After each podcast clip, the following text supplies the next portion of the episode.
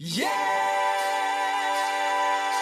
耶耶耶耶哟哦！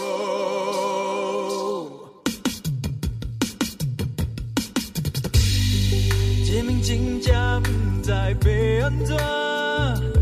为什么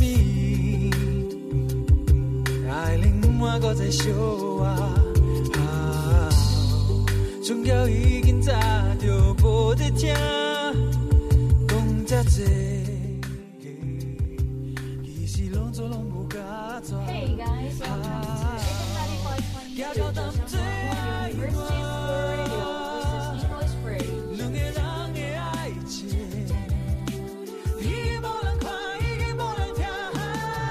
My Chelsea, welcome today is Just Wonder These days we are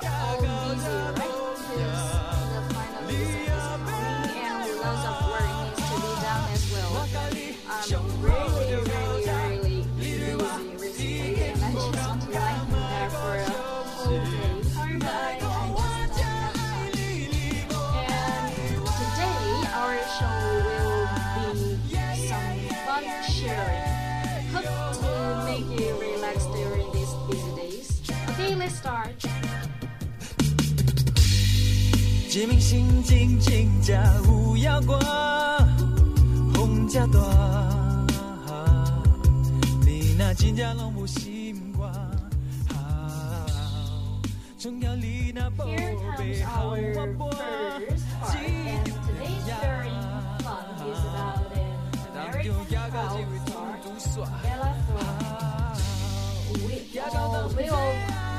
About something about Bella Thorne, and before our talk, I am just wondering if you ever heard about something about her, or do you know who Bella Thorne is? Maybe some of you are not familiar with her. Actually, she is very young, and maybe you can believe he- she is still a teenager. Because when she was only a little girl, she started her showbiz. At the age of six weeks old, Bella shot her first pictorial for Paris magazine, and she has continued to grace the covers of many national and international magazines and catalog covers ever since and most of you may know Bella Thorne as an actress, however, she is also a singer.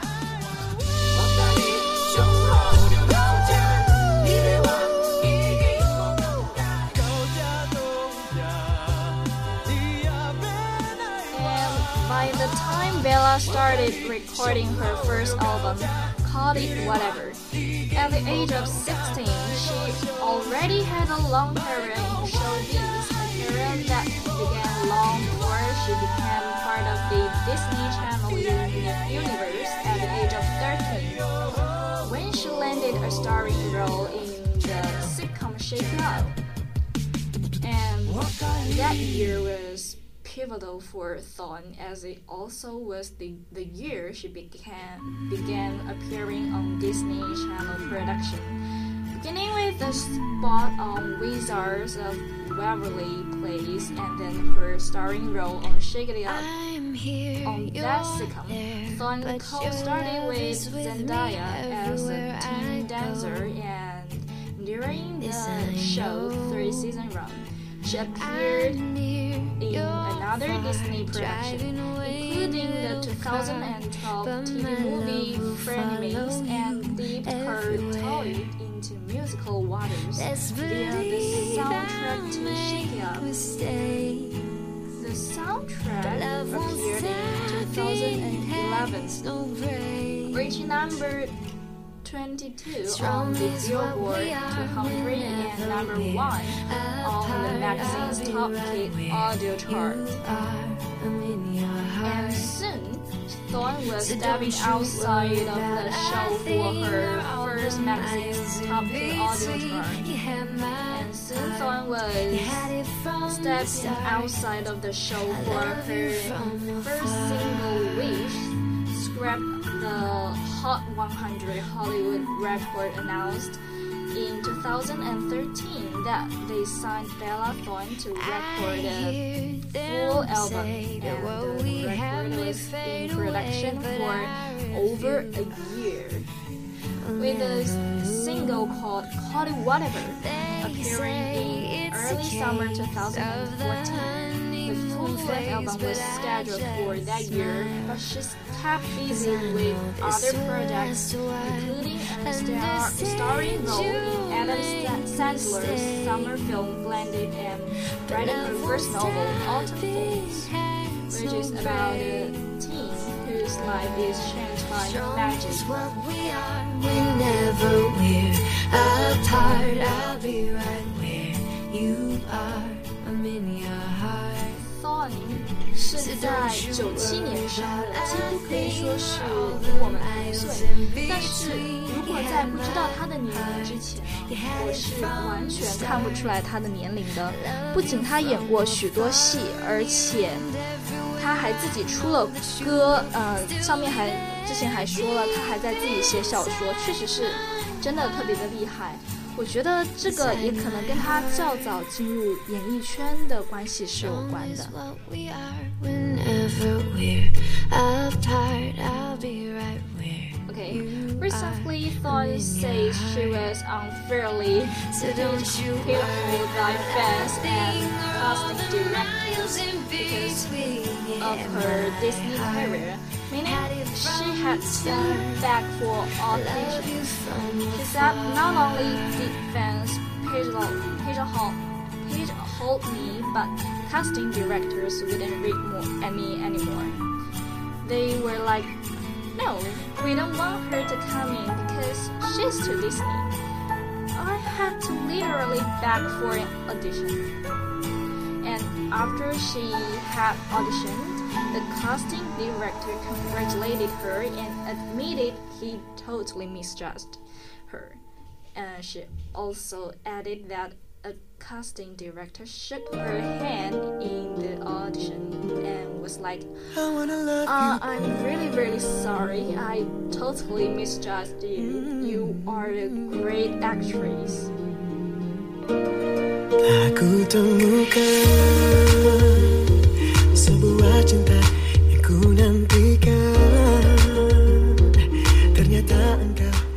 selalu ku tunggu. Hiasi hatiku. Baby, you Thorne know me also admitted it can be difficult being constantly criticized online. She thought that as a celebrity, these days are so harshly judged by everyone around the world. Baby, you know When being the most hated person on the internet, then it's not so fun. Meanwhile, Thorne previously admitted she was sent death threats when she split from Tyler Posey, and said she- that she has been really offended by some comments, especially when they are based on accurate, inaccurate speculation. She said. I went through the breakup and, and that was kind of tough. You, know, fans, if you are just with somebody, they think you are immediately.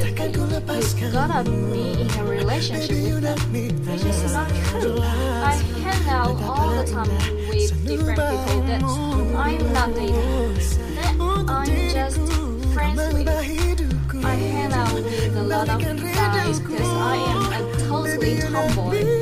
So a, a lot of my friends uh, and end up being guys because a lot of girls are like kind of girly for me sometimes. She complains that her previous showbiz career really has limited her and being a celebrity can make lots of trouble and fame has made her dating life much more complicated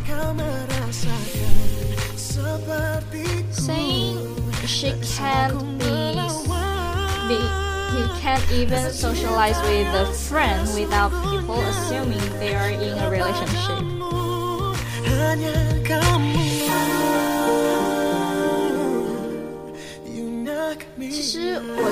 Thorne 是一个很有个性、很有想法的人，但是奈何。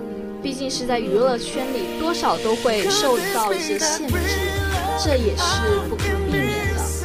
他在去年八月在推特上说自己其实是双性恋，而且近期还表示自己对 Kristen Stewart 有好感，希望和他约会。都可以看出来，其实他是一个很有个性。并且不喜欢受到束缚的人，包括他的穿着打扮啊什么的，真的都可以看出来。虽然这一点在娱乐圈里面容易招黑啊，是一个招黑体，但是说实话，这真的很难得。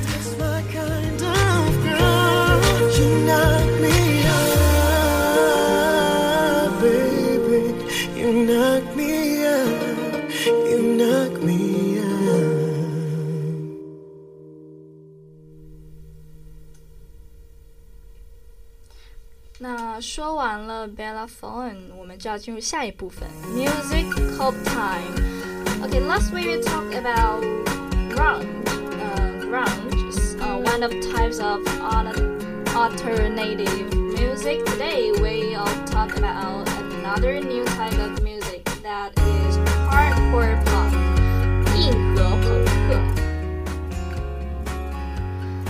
Hardcore punk is a derivation of punk rock that appeared during the late 1970s and early 1980s.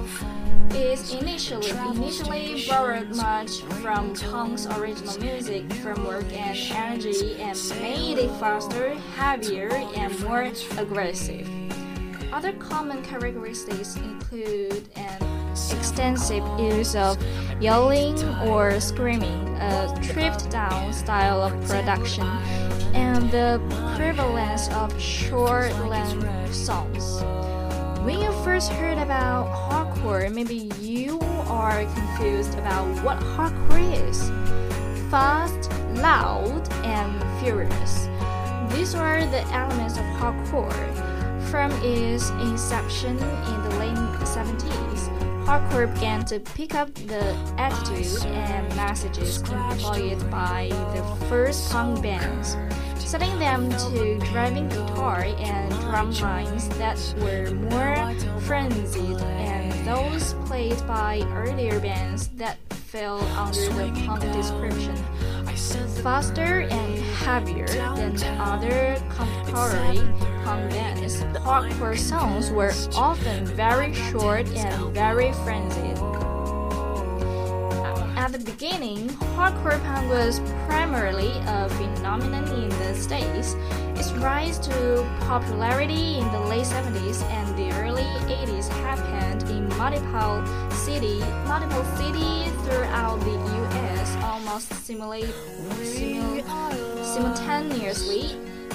Musicians that had been raised on heavy metal but were being influenced by punk were taking these two influences, combining them and speeding them up into something exciting and unheard of. At the same time, on opposite coast, three bands helped usher in in the era of hardcore.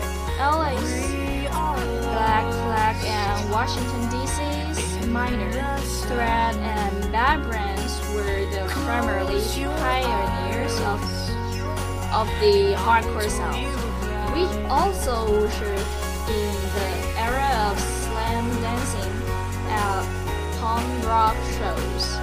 While it had been around a while at punk rock shows, the intensity of hardcore music really brought it into prominence. Hardcore music's only unifying factors is its sound. The lyrics and messages vary from band to band. While some hardcore bands preach drug and alcohol-free living, other bands write songs that are all about partying. There are there are even Christian hardcore bands with a strong religious message. And now hardcore continues to be a subgenre of music with a strong following. While it paved the way for thrash metal and other heavy sounds, Many of the early hardcore bands are still together, and new bands rise up constantly. When the cops closed the fair, I cut my long baby hair, stole me a dog-eared map, called for you Okay, let's begin our third part that is movie and drama recommendation. Last time we talked about an American television medical drama called House MD. This week we'll also talk about a medical drama called Grey's Anatomy. However, it is more romantic and focused more on the emotion line. And today's recommendation may be a little bit different from our previous show. This time, we will focus more on those actors in the drama. Grey's Anatomy begins its life in 2005 as a mid-season replacement, and it quickly became known for being sort of well, um, curly, especially given its genre. In addition to Emerson nicknaming and using the word seriously as much as we use the word egregious. The show focused primarily on the romantic and sex life of its characters rather than on the medical cases. For example, the first scene of the pilot episode is narrator Meredith Grey waking up after a one night stand with a hot guy named Derek rushing off to her first day as an intern at Seattle Grace Hospital only to discover that said one night stand daughter Shepherd works there too. And the show follows the lives, both personal and professional, of a group of surgeons at Grace Grayson Memorial Hospital. Most episodes are narrated narrated by Meredith, a world-weary intern struggling to deal with her mother's Alzheimer's syndrome. Though initially focused on Meredith, the other four interns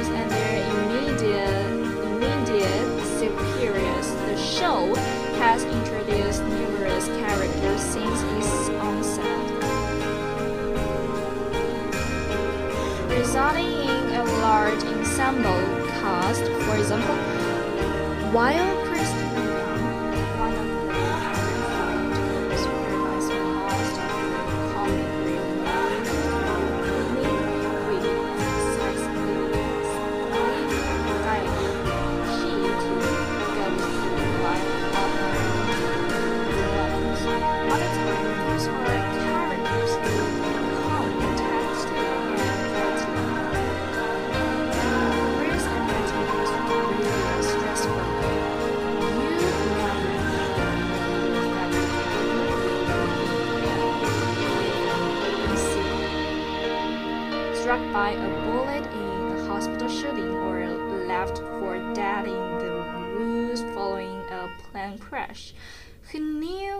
daughters had it so tough?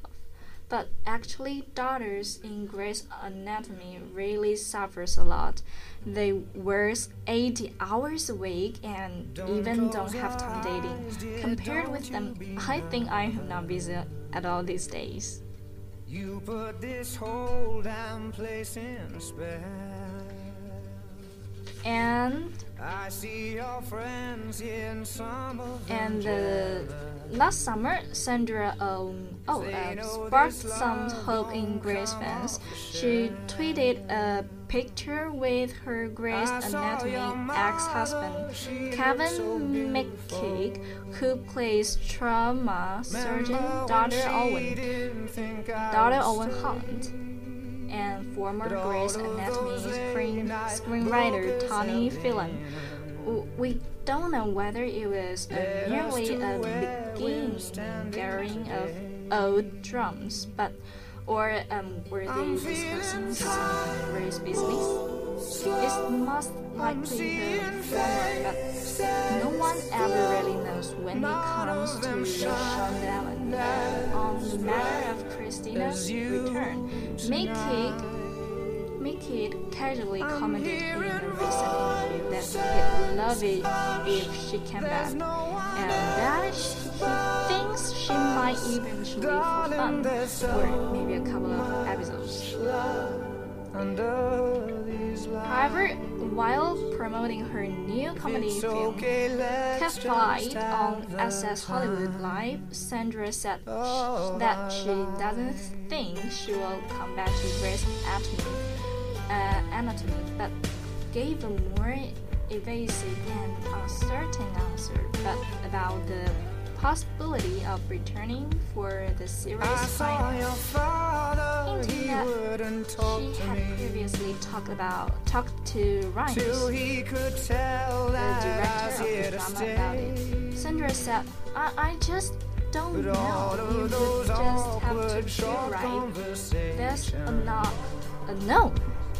Let us to We don't definitely know whether or not Cristina will be coming back, but if Sandra does come back, it'll like, likely be a cameo or guest star rather than a recurring role.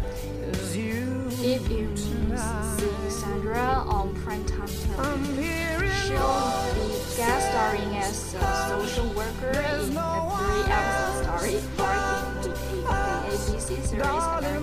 For now, we'll just be rewatching throwback Grey's episodes and crying over these brilliant characters brought to life by Sandra's tour de force performance. performance. time of our lives, time of our lives, time I'm feeling